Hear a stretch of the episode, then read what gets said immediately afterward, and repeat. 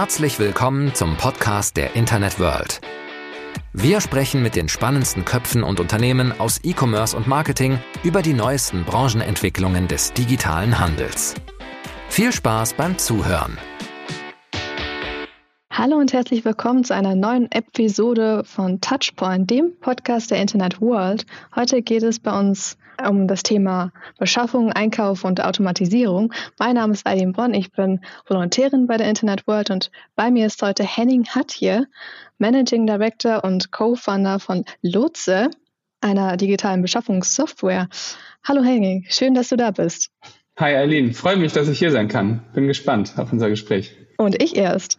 Ja, dann stell dich doch kurz mal selber vor und erklär uns mal, was ihr für Geschäftsfelder bzw. was euer Geschäftsmodell ist und was mich auch interessieren würde, der Name ist ja auch wirklich interessant. Dann fangen wir doch mal mit dem Namen an. Ja, Lotse heißt unsere Firma. Wir sind in Berlin ansässig, ein Softwareunternehmen. Und äh, der Name kommt tatsächlich von weit her, nämlich aus den Himalayas. Der Lotse ist nämlich eigentlich auch ein Berg, und zwar der vierthöchste Berg der Erde. Das weiß fast niemand oder ihn kennt zumindest fast niemand, äh, denn äh, ja, er steht direkt neben dem Mount Everest und, und steht dadurch so ein bisschen im Schatten. Das ist so ein bisschen der kleine Bruder. Also man sieht ihn eigentlich recht oft. Immer wenn man ein Foto von Mount Everest sieht, sieht man eigentlich auch den Lotse. Und der ist wirklich direkt nebenan und ja, steht halt im Schatten. Und das war so in der Namensgebung für unser Unternehmen. Irgendwie hat das ganz gut gepasst, weil wir ja, Beschaffungsprozesse für, für Unternehmen vereinfachen und automatisieren in Teilen und uns da auch auf, auf, gerade auf die Prozesse fokussieren, die in der Vergangenheit so ein bisschen im Schatten lagen. Es gibt so ein paar Einkaufsthemen, die jedes Unternehmen eigentlich gut, gut beackert, also so den direkten Materialeinkauf oder die Handelswaren, Handelswareneinkauf, wenn man, wenn man Handelsunternehmen ist. Und dann gibt es aber einen großen Teil an Beschaffungsvorgängen, die bis jetzt noch nicht beleuchtet wurden. Oft so alles, was mit indirekten Kosten zu tun hat, mit, ja, mit, mit sogenannten Overhead-Kosten auch irgendwie in der Hauptverwaltung. Büroausstattung ist so das beste Beispiel. Und da, äh, oder ist ein Beispiel. Und da sind wir mit dran. Deswegen war der Name irgendwie ganz passend. Wir fanden das irgendwie auch eine ganz romantische Geschichte mit so einem Berg. Äh, der findet sich auch äh, bei uns oft wieder, äh, so im, im Branding und ist auch so ein bisschen Teil der Kultur geworden, obwohl keiner von uns bis jetzt drauf gestiegen ist. Also ihr seid keine Bergsteiger. Ah, interessant. Hm, jetzt würde ich gerne mal wissen, wie das insgesamt aussieht mit dem Einkauf bzw. mit der Beschaffung. Wie ist da der Status quo? Wie, was kannst du mir darüber erzählen? Ja, es ist ein super, super spannendes Feld und oft auch unterschätzt. Ich sag mal, im, im, im B2B-Kontext, also im Unternehmenskontext, privat sind wir ja alle irgendwie shoppen wir alle gerne oder zumindest äh, auf die eine oder andere Art, entweder natürlich in, im Geschäft oder äh, halt online. Ist alles ja super einfach mittlerweile und macht Spaß, vielleicht auch ein bisschen zu viel Spaß teilweise.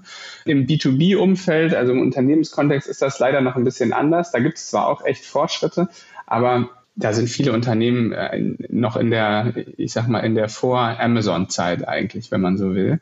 Sprich, Prozesse sind eigentlich überhaupt nicht vernünftig digitalisiert. Vieles läuft per E-Mail ab oder auch per Telefon, per Anruf. Und, und es fehlt eigentlich so ein bisschen so eine vernünftige Systemunterstützung.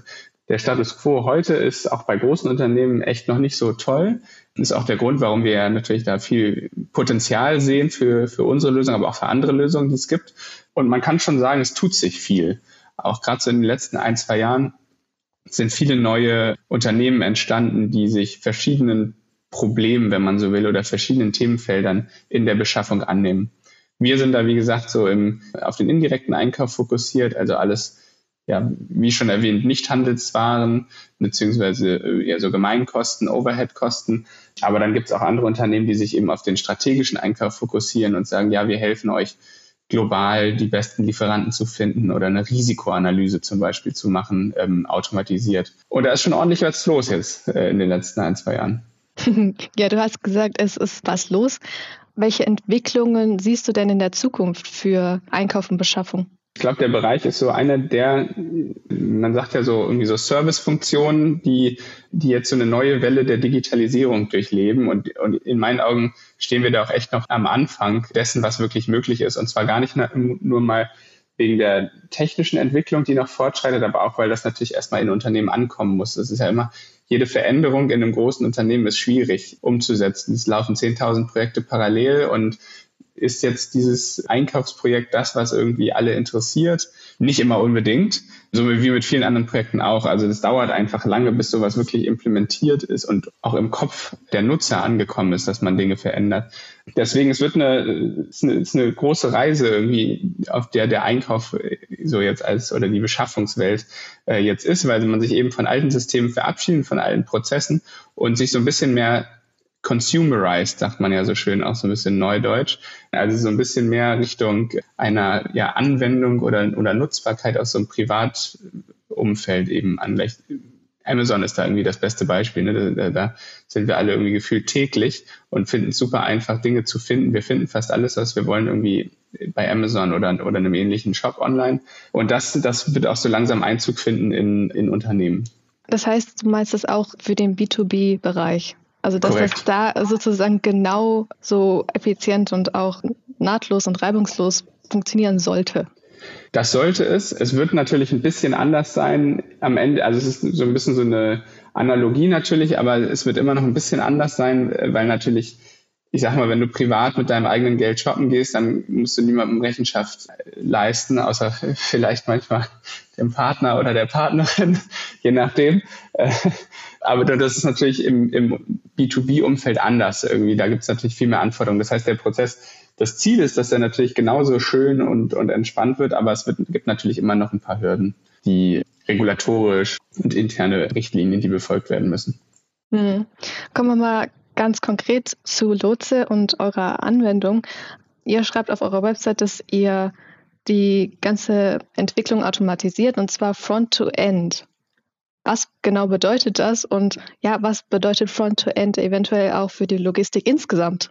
Äh, spannende Frage. Also äh, gerade das Thema Front-to-End. Wie wir, was für uns Front-to-End ist und was Lotse konkret macht, das sind eigentlich zwei Dinge. Wir ermöglichen es den, den Nutzern, also den Mitarbeitern, Mitarbeiterinnen in Unternehmen, sehr einfach Anfragen zu definieren, also Produkt- oder Dienstleistungsanfragen, die sie haben und, und da werden sie bei unterstützt durch, durch unsere Software. Sprich, wenn ich irgendwie, ich sage mal, wenn ich eine Marketingdienstleistung suche, irgendwie eine SEO-Kampagne oder eine SEA-Kampagne irgendwie machen möchte und ich anfange, das einzutippen, dann kriege ich Vorschläge, wie ich die denn definieren kann, was ich denn für Dimensionen eigentlich von Lieferanten abfragen sollte, um gute Angebote zu bekommen und auch aus dem Lieferanten ein Stück weit einfacher zu machen, ein Angebot zu stellen.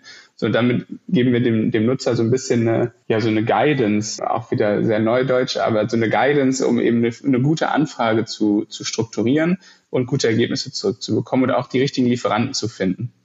So, und das ist so dieser, dieser eine Teil, also das ist wirklich so das, das Tor zu den Nutzern in einer Organisation, dass, dass die eben, wie gesagt, das, was sie brauchen, vernünftig definieren können, schnell und, und in einer hohen Qualität.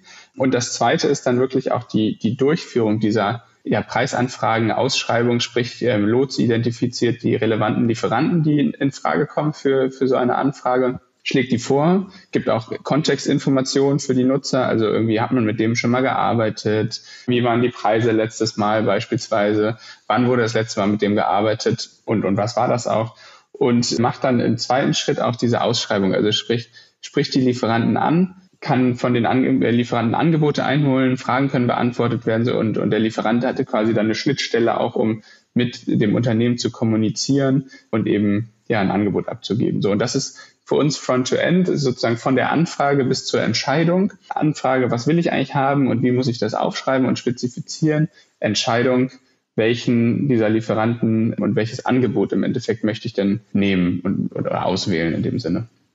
Mhm. Das heißt, ihr begleitet einfach den kompletten Prozess von der Anfrage bis hin zur, aber nicht, bestimmt nicht hin, bis hin zur Vertragsunterzeichnung sozusagen, aber Genau, davor. bis zur ähm, ähm, bis zur, äh, im, also in der Einkaufswelt nennen wir das so die Awarding Decision, also die Vergabeentscheidung, wenn man so möchte.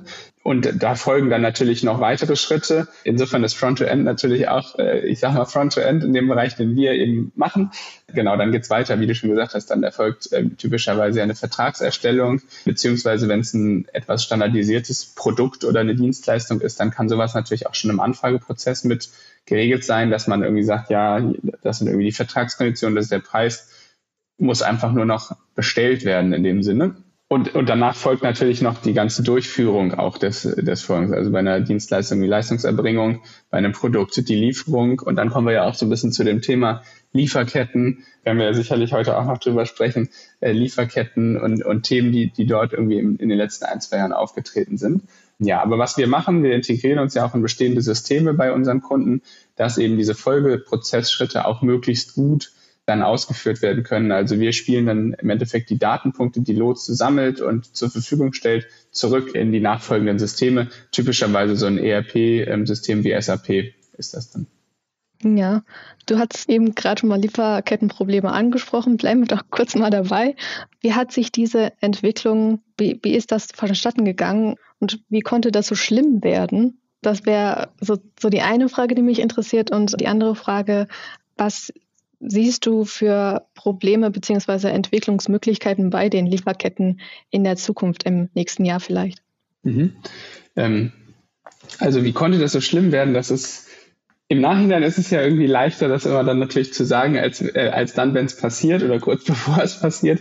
Aber natürlich hat irgendwie Corona, als es anfing, massiv die Welt äh, durchgeschüttelt und tut es ja auch heute noch. Dadurch, dass zum Beispiel China ja auch immer noch eine recht strenge Covid-Politik verfolgt, ist es immer noch für viele Partner, Länder und Unternehmen, die mit chinesischen Unternehmen Handel betreiben, schwierig vorauszusehen, okay, was kann eigentlich produziert und geliefert werden und ein Großteil kommt aus China.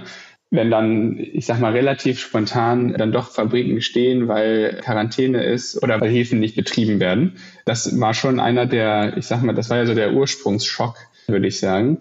Dann hat man irgendwie manchmal noch so Events wie die Evergreen, wobei das äh, die im Suezkanal festhing, oder Suezkanal war es, meine ich. Das ist ja eher so ein bisschen so exemplarisch dann dafür irgendwie, wie fragil dann doch eine sehr auf Globalisierung ausgelegte Wirtschaft oder Weltwirtschaft ist, dass einzelne Schocks da schon so mal disrupten können. Und man hat natürlich viele Vorteile irgendwie von der Globalisierung und irgendwie von globalen Lieferketten, nicht zuletzt Kostenvorteile, die sich aber auch natürlich äh, manchmal aufzeigen, dass das auch dadurch so ein System recht fragil werden kann. Und dann gab es ja jetzt auch irgendwie, oder gibt es ja immer wieder auch mal Bestrebungen, bestimmte Dinge dann doch eher regional und, und trotzdem lokal irgendwie vorzuhalten.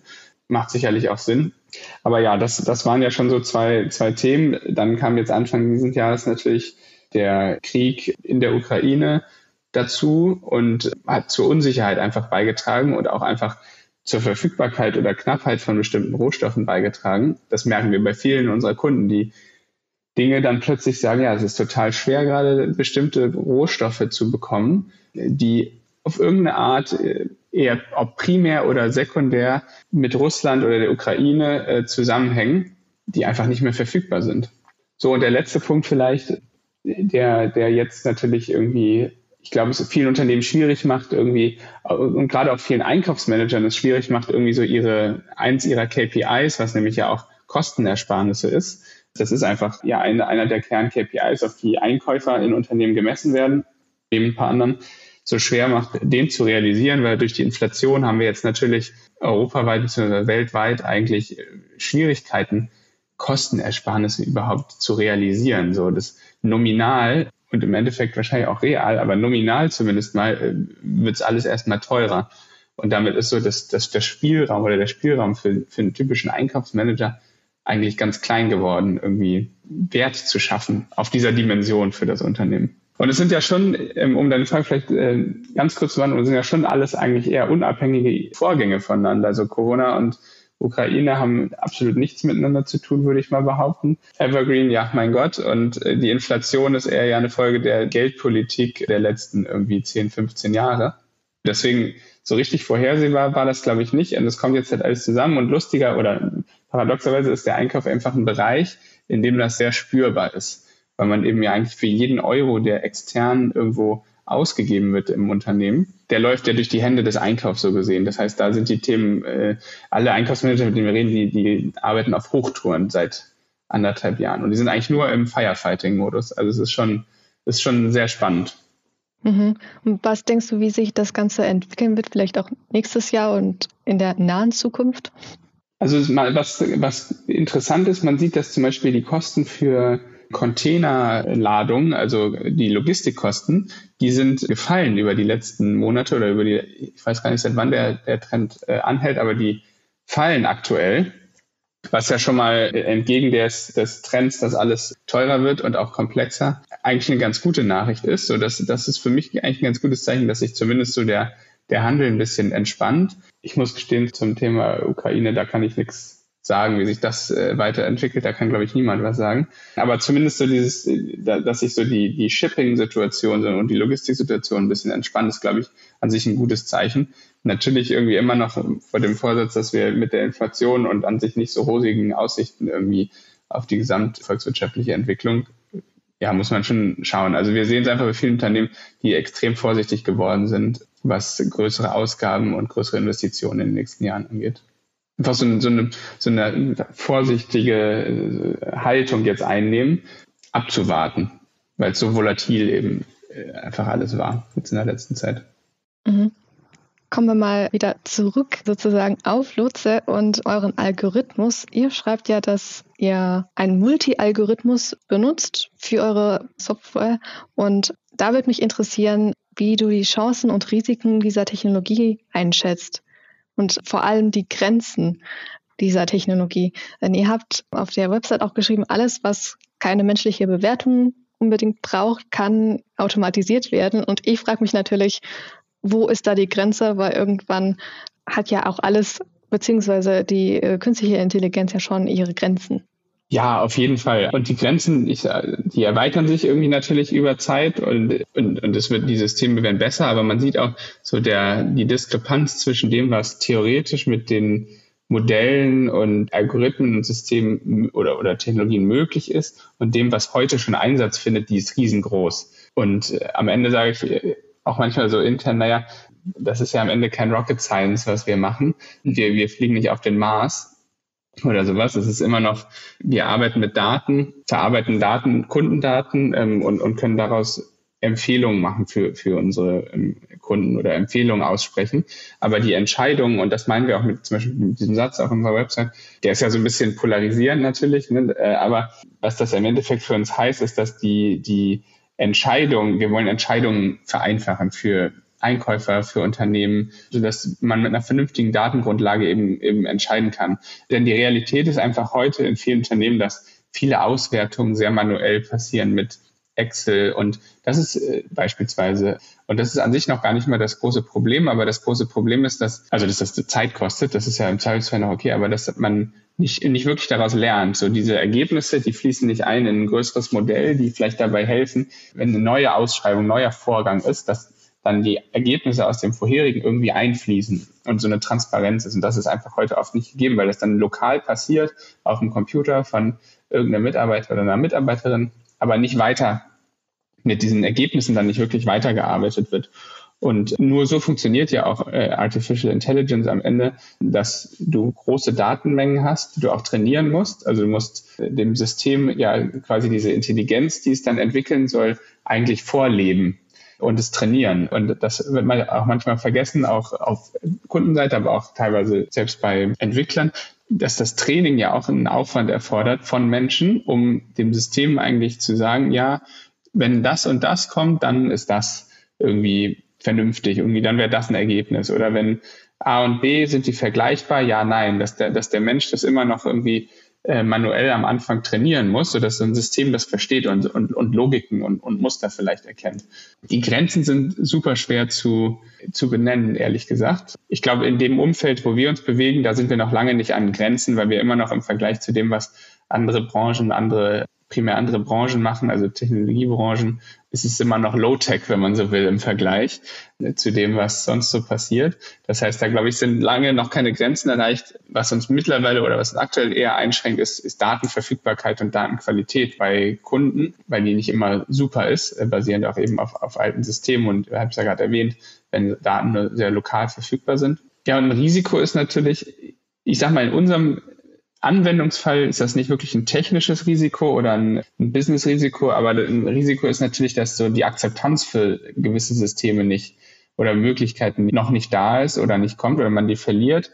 Das ist jetzt nicht spezifisch für uns, sondern einfach spezifisch für Technologieanbieter, die irgendwie Automatisierung und Datenanalysen irgendwie vorantreiben, dass, dass die, äh, ich sage mal, die Jungs und Mädels, die das am Ende nutzen sollen, dem System nicht vertrauen und man Akzeptanz, einfach auf Akzeptanzgrenzen stößt. Und das ist natürlich ein Risiko, wenn man was Neues entwickelt, in anderen Feldern ja auch, wo, wogegen wir aber auch täglich irgendwie in dem Sinne Werbung machen und natürlich zeigen irgendwie, wie es funktioniert und, und Testvorgänge machen beispielsweise, dass man so eine Akzeptanz gewinnt.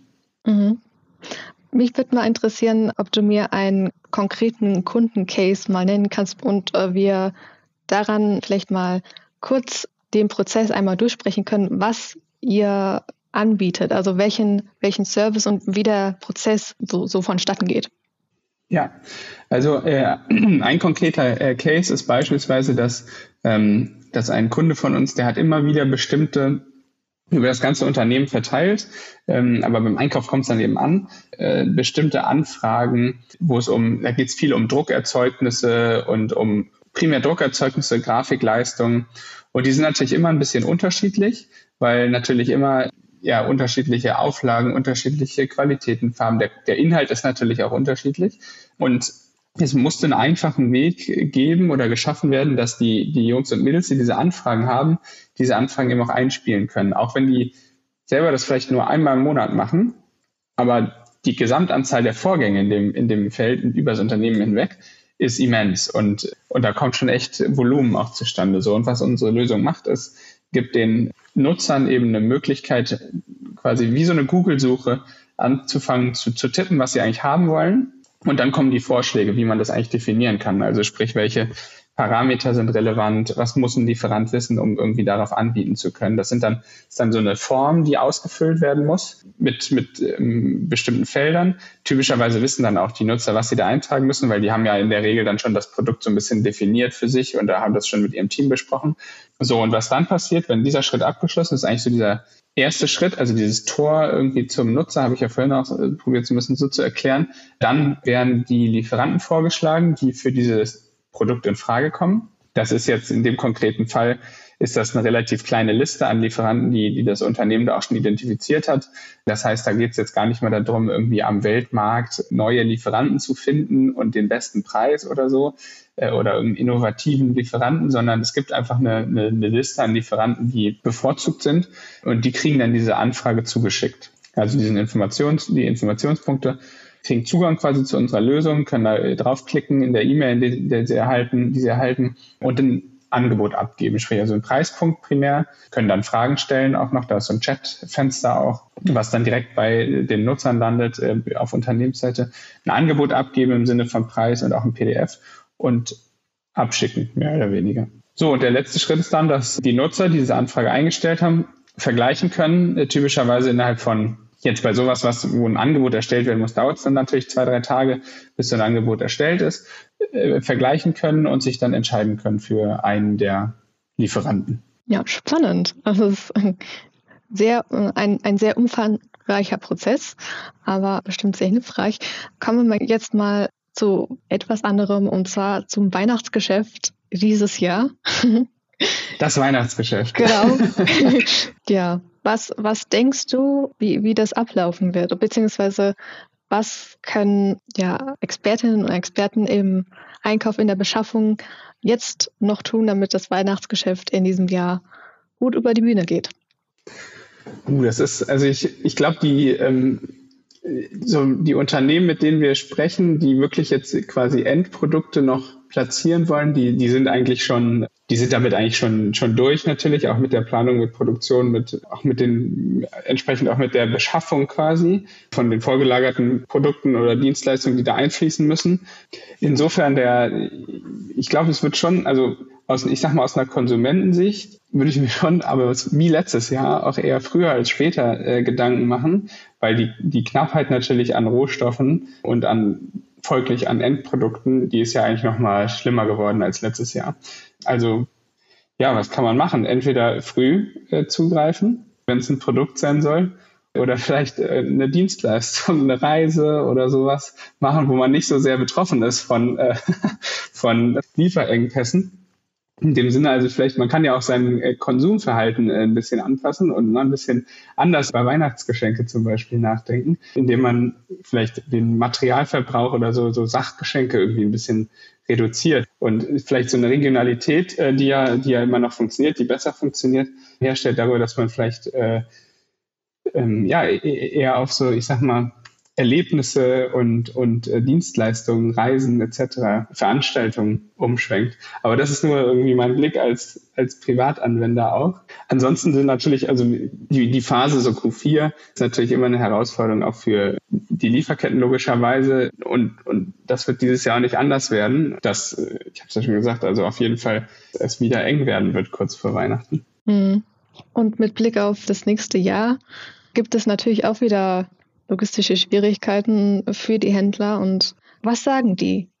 Also zwei Sachen sind interessant. Das eine, eine einerseits, wie gesagt, dass so eine eigentlich eine ganz positive Einstellung dazu, dass jetzt tatsächlich die, die Frachtkosten gerade runtergehen. Das ist spannend, weil äh, das kann auch noch nicht so richtig einsortiert werden, irgendwie wozu das eigentlich führt und woher das eigentlich kommt. Aber zweitens auch schon, und das werden wir oft gefragt in Gesprächen, ähm, dass man so eine gewisse Regionalität von Lieferanten auch berücksichtigen kann. Also eigentlich hier weg von so einer, was viele Unternehmen irgendwie die letzten Jahre gemacht haben, so eine sogenannte Single Sourcing Strategie. Das heißt im Endeffekt, dass du probierst, möglichst viele Produkte immer bei einem fixen Lieferanten zu bestellen das ist eine Effizienzabwägung im Endeffekt, äh, dass man nur Beziehungen zu einem Lieferanten aufrechterhalten muss, dass man da auch ein großes Volumen abnimmt, sprich bessere Konditionen idealerweise erhält und so weiter. Dass, dass davon sich so ein bisschen verabschiedet wird und auch schon wurde, jetzt auch durch, durch Covid bedingt, weil eben vieles nicht mehr ging. Und also vieles nicht lieferbar war. Und dadurch, so die Konsequenz daraus ist so ein bisschen auf so eine sogenannte Dual Sourcing oder Multi-Sourcing Strategie zu gehen, glaube, ich meine, die Namen sind dann recht eindeutig. Man probiert seine Lieferantenbasis für bestimmte wichtige Produkte und Dienstleistungen einfach ein bisschen breiter aufzustellen. Das haben andere Unternehmen auch schon vorher gemacht, irgendwie, die gesagt haben, wenn, wenn uns dieser eine Part, wenn wir dieses eine Teil, wenn das irgendwie ausfällt, dann steht unsere ganze Produktion still. Dann haben natürlich irgendwie pfiffige Einkäufer das auch schon vorher anders äh, gehandhabt. Aber viele eben auch nicht. Und das ist schon was, was wir jetzt vermehrt sehen, dass, dass es da auch so zu so einer Regionalität zurückgeht. Also man auch sagt, okay, können wir das denn irgendwie im, wenigstens im europäischen Ausland beziehen, wenn nicht aus Deutschland, einfach um sich weniger abhängig zu machen von Logistik und äh, von Ländern, in denen es so ein bisschen un, unvorhersehbar ist, wie eigentlich produziert werden kann. Ja, sehr, sehr spannend alles. Hast du noch Tipps und Hacks für Händler, wie man zum Beispiel verlässliche Dienstleister findet und weitere Do's und Don'ts bei der Beschaffung? Ja, also natürlich äh, Lotse nutzen, das ist ja ganz klar. ähm, nein, das müssen wir natürlich in, jedem Fall schauen, äh, wofür das Sinn machen kann. Aber äh, ich sag mal, was hinter Lotse steht eigentlich, sind so ein bisschen meine Tipps, nämlich die, die Verlässlichkeit von Händlern und oder beziehungsweise die Verlässlichkeit von, von Lieferanten die findet man ja im Endeffekt erst durch, auch durch eine Nutzung raus und durch eine, durch eine Beziehung, die man sich aufgebaut hat.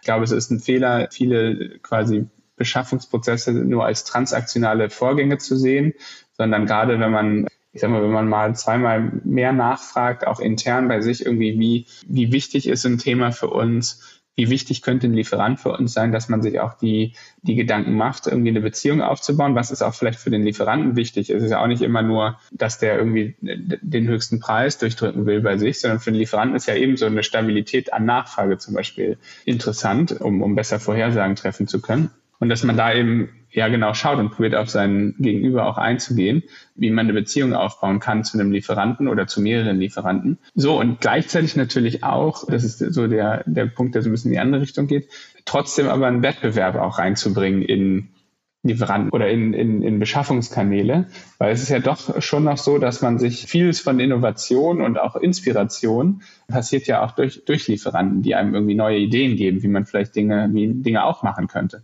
So, das machen wir als Software-Dienstleister in dem Sinne auch oft mit unseren Kunden, dass wir sagen, Mensch, ihr könnt den Prozess auch so aufbauen.